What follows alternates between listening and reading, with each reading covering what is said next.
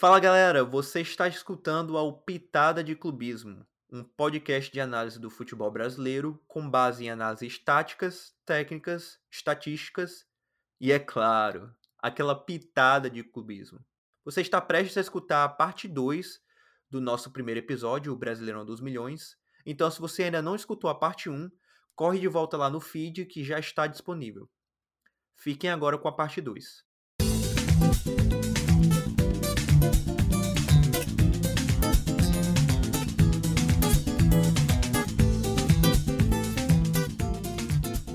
Outra menção rosa que eu tenho é o Fluminense.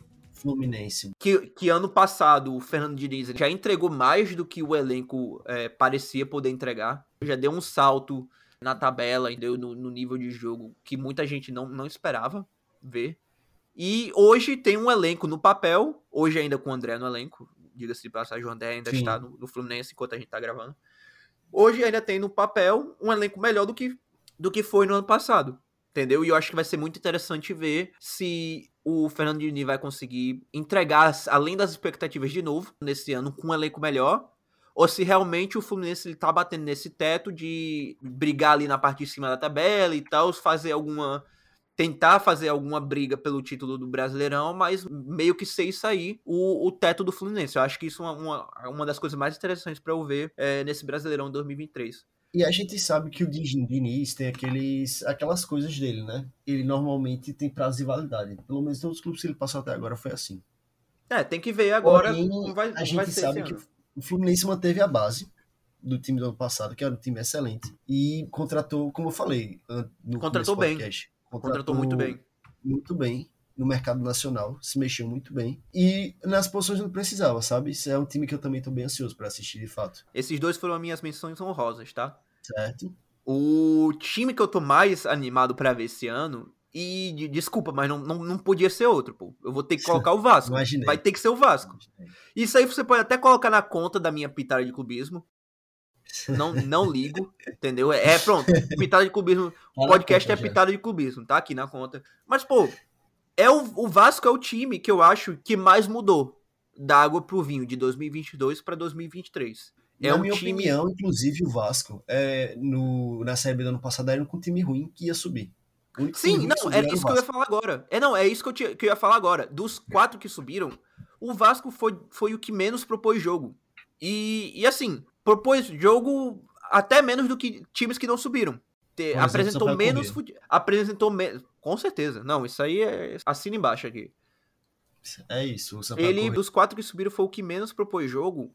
E hoje, beleza, tomou 3 a 0 do, do River, mas até nesse jogo já dá para ver, entendeu? Movimentos embrionários da, da, da, nova filosofia de futebol do, do Barbieri sendo posta em prática no Vasco. Sim. Que é toque de bola, saindo com a bola no, no pé do goleiro. Não tem mais isso de chutão a questão da pressão na saída de bola do adversário, entendeu? Pressão com linhas altas, a questão da, da transição rápida no, no contra-ataque, inversão de lateral para lateral. Jogadas que você vê até na construção do contra-ataque para ser essa construção rápida, você consegue ver que teve jogadas que já foram bem trabalhadas, já bem acordadas antes no treino para serem executadas no momento. Não é, não é um, um contra-ataque só, ah, vamos sair chutando, vamos sair tocando assim pra frente. Se sai algum gol de algum jeito aqui, botar logo pra frente. Vamos sair, sair correria aqui no contra-ataque? Não, entendeu? Já foi mais bem trabalhado. Então você vê, claro, muito no começo do trabalho. Não acho que o Vasco vem para brigar por, por nenhum título, tanto é que só, só disputa a Copa do Brasil e o Campeonato Brasileiro e, e o, e, e, o Carioca, mas para mim Carioca é pré-temporada. Mas assim, um Vasco que anima muito, não só o torcedor, arrisco até dizer, anima muito neutros que, que só gostam de futebol de ver é, Sim, como esse Vasco vai chegar, não só como, como time do campo, mas como toda uma, uma filosofia nova de uma estrutura de clube. É, exato. Sim. O Vasco estava na minha lista como uma menção honrosa. Eu coloquei o Vasco porque, de fato, é um time que mudou muito. Vai começar um trabalho do zero que parece ser animador. E é um time que tem nomes que, como Jair, como eu falei antes, Jair, Pedro Raul, que são nomes que me agradam. Nomes que me agradam. Assim como Aureliano. Agradam bem. Claro, a zaga vai precisar de algumas melhorias ainda. Pô, deixa eu não falar tem... um negócio aqui na real. Deixa eu falar um negócio aqui na real. Eu não acho o Léo essas coisas ruins todas, não. Não, tá. se ele tiver um zagueiro bom junto com ele, ele vai, vai desempenhar bem o papel dele. O problema é se ele tiver o Robson Bambu como parceiro. É, não, o Robson Bambu não vem para ser titular no Vasco. Isso eu garanto. 30 mil pessoas já me mandaram mensagem assim: ah, e, pô, a zaga do Vasco vai ser mesmo o Pé, o Lelé e o Bambu. é, Oxi, eu, que calma. bambu. Eu, que bambu, pô, você tá louco? Não, mas, mas assim, o Léo me passou muita confiança, tá? Naquele jogo contra o River. Eu acho que Sim. foi o, o dos jogadores do Vasco em campo foi o mais sólido, inclusive. Foi- acertou tudo que tentou, saída, saída de bola limpa da zaga. Todo torcedor de São Paulino que eu escuto fala que ele é bagre, né? Mas eu, É, eu acho que ele isso. vai desempenhar o seu papel bem. Ele tem um zagueiro junto com ele. É, o que- ele é aquele tipo de zagueiro que, se tiver um zagueiro bom junto com ele, ele consegue desempenhar um bom papel. Por exemplo, trazendo um conhecimento meu antigo, né? O Gustavo Henrique, antes de ir pro Flamengo, todo mundo falava, pô, o Gustavo Henrique é muita bola, não sei o quê. Eu falava, é, mas ele é essa bola toda porque ele joga lá no Lucas Veríssimo. E ele, Real. com um zagueiro bom, ele consegue desempenhar o papel dele. Tanto é que no Flamengo, todo mundo sabe, né? Que ele não Hum. desempenhou tão bem assim. Não se criou tão bem. Porque não o Rodrigo Caio via se machucando. E ele ficava sendo zagueiro principal. E aí acontece. Tem zagueiro que precisa de um bom parceiro. Uhum, com certeza. Então você foi de, de Grêmio para o time mais ansioso para esse Brasileirão. Eu fui de Vasco, mais alguma menção honrosa? Claro, o. Flamengo e o Galo também estão nas minhas menções honrosas, mas isso é uma coisa óbvia. Não, assim, Galo, Flamengo, Galo e, e Palmeiras vão jogar muito futebol. Isso é, É. fato. São times que, na minha cabeça, a gente tem obrigação de assistir. A gente que gosta de futebol tem obrigação de assistir. Ah, com certeza. Mas Palmeiras, Flamengo e Galo também estão nas minhas menções honrosas, porque de fato são trabalhos que vêm agora. E o Kudê vem com um trabalho que eu quero ver de novo Kudê no Brasil, porque eu acompanhei pouco o Inter dele. Eu quero ter uma segunda chance de acompanhar ele e espero que ele desempenhe parecido com o que ele fez no Inter. E o Flamengo, o Vitor Pereira fez um trabalho excelente no Corinthians ano passado, a gente não tem o que dizer. Claro que o elenco do Corinthians era muito bom, então ele basicamente fez o que ele tem que fazer. Mas assim, era muito bom e ainda assim limitado, bem limitado comparado com o que ele tem agora em mãos, né? Sim, exato. Eu quero ver ele com uma Uhum. seleção de verdade em mãos. Corinthians era um bom time, mas agora ele tem uma seleção.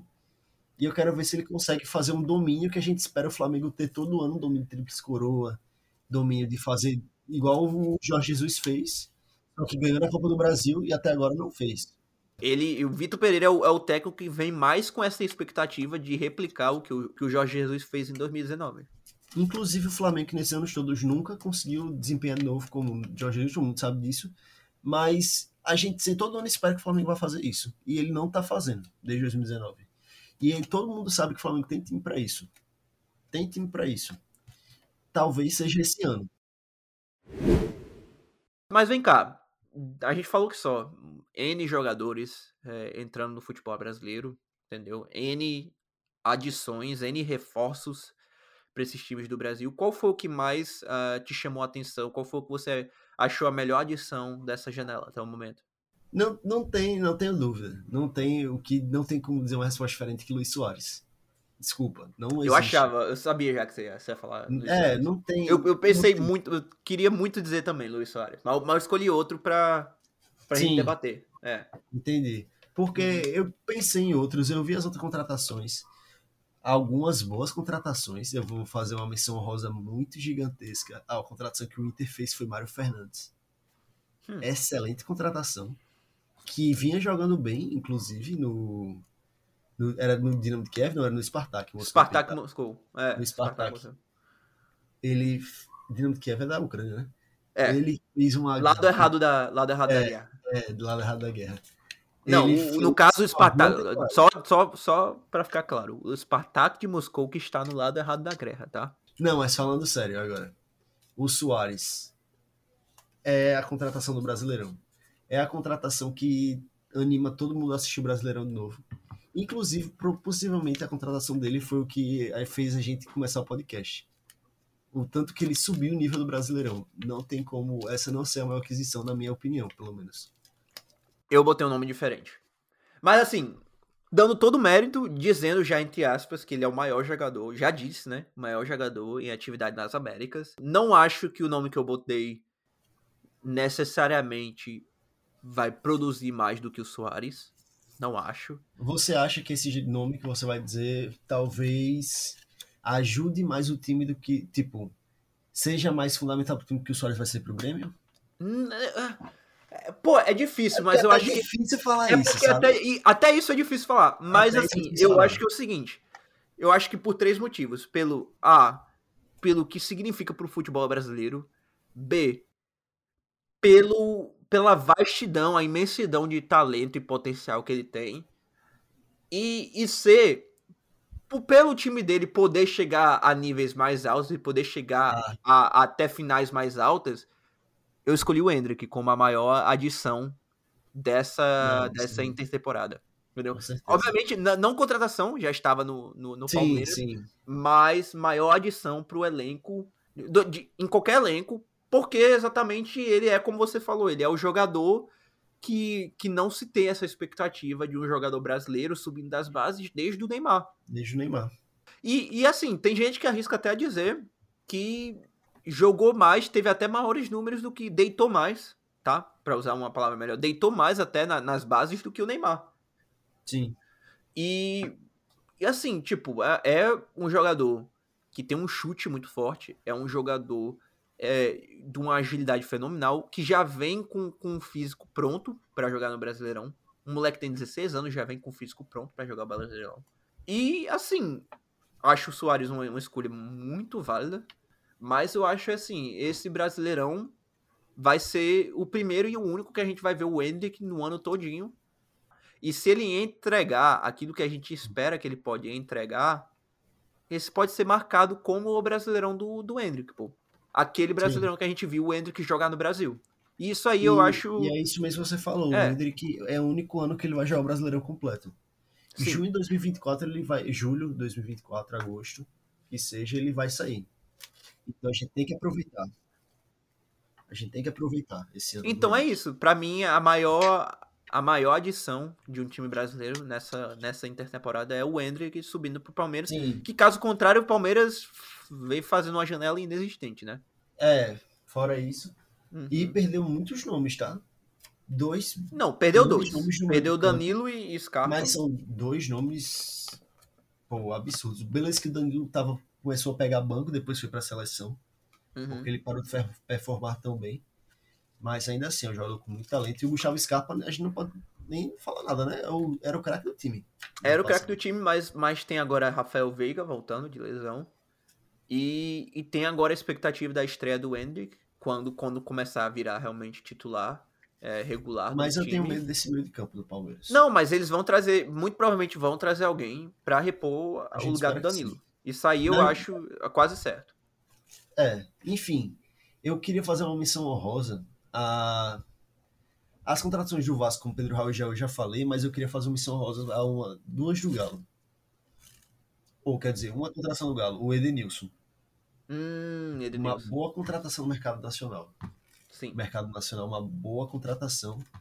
Vem pra Patrick, chega Patrick se sair também, viu? Patrick se sair também, outra boa contratação pro meio do, do Galo. Inclusive, a Patrick, a gente te- trouxe a informação aqui ao vivo, acabou de ser anunciado pelo Galo. Patrick A acabou real, real, assim, na rede social já, oficialzão. Acabou, acabou de ser anunciado o Patrick pelo Galo. Então, Caraca, tipo, pode crer. Acabei de falar o nome dele. o Galo com Patrick e Edenilson vem com um meio campo interessante. Eu Uhum. gosto desses nomes. Que já jogaram juntos, né? A gente pode lembrar. Sim. No- Internacional. na época de Inter. Uhum. Enfim, esse Galo promete. É, esse Galo promete. Com certeza. Eu, eu tinha também, na- nas minhas menções honrosas, Gerson no Flamengo, obviamente. E Gerson, pronto. O que eu for falar de Gerson, eu vou complementar só. Ele é um tipo de contratação muito rara no, no futebol brasileiro e que tende a acontecer mais e mais, esperamos, que é o jogador vindo da Europa ainda no seu auge. Inclusive, o Gerson, pra mim, é uma coisa muito significativa. É uma contratação que significa muito pro futebol brasileiro. Sim, Muito, po- muito. poderio financeiro maior, mas assim, Inclusive, infelizmente... é a contratação mais cara da história do futebol brasileiro. Sim, é a contratação mais cara do futebol brasileiro, creio que 16 milhões de euros De foram euros, sim. pagos no, no Gerson. Mas assim, é muito sintomático da, da situação financeira do Flamengo hoje em dia. Mas Sim, que a gente espera que venha a ser um pouco mais indicativo da, da situação financeira do, do, Do futebol, futebol brasileiro, brasileiro. como um todo, né? Perfeito. Realmente. E o Mário Fernandes, para mim, também é uma contratação que pouca gente fala, mas que é muito boa contratação. Uhum. Muito boa contratação. Sim, com certeza. Mário Fernandes é uma, fez uma boa temporada no, no Spartak Moscou ano passado. Infelizmente, a gente não vai ter os dados dele nesse ano, por, nos últimos três, quatro meses, por motivos óbvios. É. Mas Mário Fernandes, de fato, é uma excelente contratação que o Inter conseguiu dar em cima do Grêmio, né? É bom a gente lembrar. Sim, e foi inclusive o melhor jogador da Rússia na Copa 2018. Sim, a gente pode ter que lembrar disso. 2018, Obviamente, 2018 já faz cinco anos, né? Cinco anos, Muita coisa muda em cinco anos, mas é um jogador que Ele qualidade. continua jogando bem no Spartak. Uhum. Continuava jogando bem no Spartak. Ficou seis meses sem jogar, ou a gente tá seis meses sem números, eu não sei o que dizer. Sinceramente, não sei. Se ele tá ou há seis meses sem jogar, ou há seis meses que não tem os números do Campeonato da Rússia mas provavelmente são seis meses sem jogar. A gente espera que ele encontre a forma de novo dele no Inter, porque é uma excelente contratação. Com certeza. Joga mas agora, agora mudando de. Você tem mais algum, algum jogador que você quer, quer falar sobre? Não, acho que não.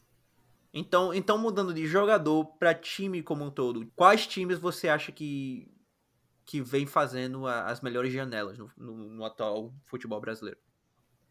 na minha cabeça, pelo menos, a melhor janela em, tipo, em um conjunto de contratações, óbvio.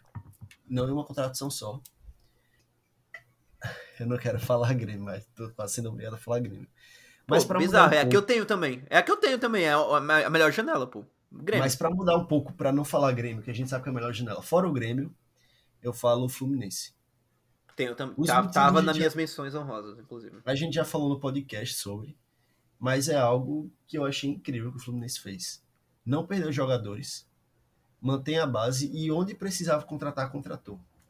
E jogadores de nome, como o Keno, que já teve um ano excelente dois anos atrás, ano passado não foi tão bem.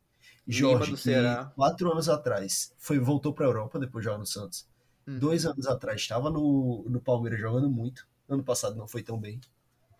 Trouxe hum. o Lima, fez um ano excelente Ceará. Ano passado não foi tão bem mas pode ser encontrado no Fluminense. Mas era, era o cara uhum. mais diferenciado do Ceará. É. Na minha opinião, desculpa, Vina, de desculpa, fato, Vina. Desculpa, Vina. E trouxe o Guga. É, o Guga do, do Atlético e, e, trouxe também o jovem do Ajax, né? O, Sim, o Giovanni ex-Ajax. Giovanni Manson. O Giovanni é. Manson, que, que tinha ido para a Europa há pouco, né? Tinha ido para a Europa acho que em 2021, se eu não me engano. Sim, sim. É, ele foi sem jogar promessa. no Santos, mas ele foi. E aí ele volta para o Brasil agora. É o mesmo caso do Kaique, volta bem jovem ainda. E é uma grande adição. Chance, é, chance de poder mostrar todo aquele futebol que não mostrou ainda subindo da base. Sim. É. Fluminense vem muito bem esse ano, a gente, e ainda nas mãos de Diniz, que é possivelmente o melhor técnico brasileiro nova geração, mas ele ainda tem que se provar. Mas é um cara que quer implementar o jogo dele, então, tipo, e tá com peças para isso. A expectativa é boa e a janela foi boa. Com certeza. E assim, a gente já falou do Grêmio, já falamos do Fluminense. O Vasco também a gente já, já tocou um pouco no Vasco, mas o Vasco traz é, Jair, do Atlético, que, que assim, todo torcedor do Atlético que eu vejo no, no Twitter gosta do Jair, adorou a passagem do Jair pelo, pelo Atlético Mineiro, achou ele um, um dos caras mais é, consistentes e, e, referências da equipe. É, Trouxe o Luco Orelhano, já falando também, muito talentoso, tem muito potencial, o negócio dele realizar esse potencial. Trouxe é, o Pumita Rodrigues, lateral direito também, que é uma posição que infelizmente é escassa no futebol brasileiro atualmente, mas que ele tem tem muito cara de ser. Jogou muito bem, inclusive, contra, contra o River Plate. Tem muito cara de ser um cara diferenciado, entendeu? Que vai ser realmente acima da média na, na posição de lateral direito no Brasil. Trouxe Lucas Piton, titular do Corinthians. Trouxe Léo, titular do São Paulo. Tô esquecendo alguma contração aqui do Vasco. Eu esque... Trouxe o Pedro Raul, meu Deus do céu. Eu esqueci. Pedro Raul. Pedro Raul o vice-artilheiro né? do, do Brasileirão. Pedro Raul, que tem números interessantes do ano passado, inclusive. Que são. Todo mundo sabe, né? Os 19 gols, duas assistências. Mas ele tem um XG esperado de 12,5. Então, tipo, ele tá lá, ele vai, ele faz mais do que a expectativa dele Sim, mostra o, que ele faz. E o XG, só para dar, só para dar informação aqui para quem tá escutando, é uma estatística que ela tenta medir o esperado de gols que você que um jogador mediano era para fazer a partir das oportunidades que, que você teve. Sim, ou seja, a cada oportunidade que você tem, o XG é somado. Por exemplo, um tem um XG de 0,85, ou seja, 85% de chance uhum. de ser gol. Um chute do meio de campo vai ter um XG, XG menor que 0,0. Ou seja, menor que. Seja, é, menor 1% que... de chance de ser gol. E aí, se um cara bater o pênalti e chutou uma bola do meio de campo, ele vai ter um XG de 0,86. É. Se ele tiver dois gols, é o XG extremamente Ou alto. Ou seja, que é o, só, um... só para interpretar um pouco mais essa estatística que o, que o Gui deu, o XG do. Qual foi o XG? 12.5. 12.5. Pronto, o Pedro Raul ter feito 19 gols com um XG de 12.5 significa que teve várias chances ao longo do, do Campeonato Brasileiro em que ele fez gol em, em, oportunidades, em situações que não era necessariamente o resultado mais provável, fazer o gol, entendeu? Ou seja, ele converteu chances que eram talvez meias chances ou que nem eram tantas chances assim e conseguiu botar para dentro do gol. Então isso aí é realmente uma Sim, estatística uh, bem importante. São, são números impressionantes. Pedro Raul, grande contratação Não, do Vasco. Sim, eu espero realmente que, que dê certo. Vasco trouxe também Ivan, que o goleiro que estava no, no Zenit. Ivan, que eu sempre achei bom goleiro. Infelizmente ele nunca ganhava chance. Vai ter a chance dele agora uhum. no Brasil. Com certeza, isso, Ponte Preta. A gente espera que aconteça tudo certo com o Ivan.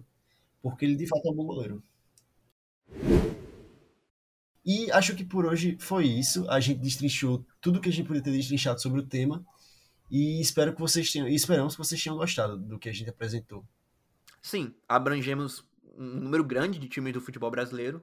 É, não ficamos só no time, nos times da ponta, o que é uma proposta central desse projeto do, do de Clubismo. E se gostou, se inscreva no, no podcast para receber os próximos episódios. Estamos em, em, todas as plataformas que recebem podcasts: Spotify, Apple Music, é, Google Podcast e afins. Se não gostou também, deixa comentário, manda mensagem pra gente. Pode cornetar, desde que tenha no mínimo de bom senso. A gente não é, se com todo respeito, hein, pessoal? É, a gente não se incomoda e é isso. Nos vemos no, nos próximos episódios e até mais. Até mais. Valeu!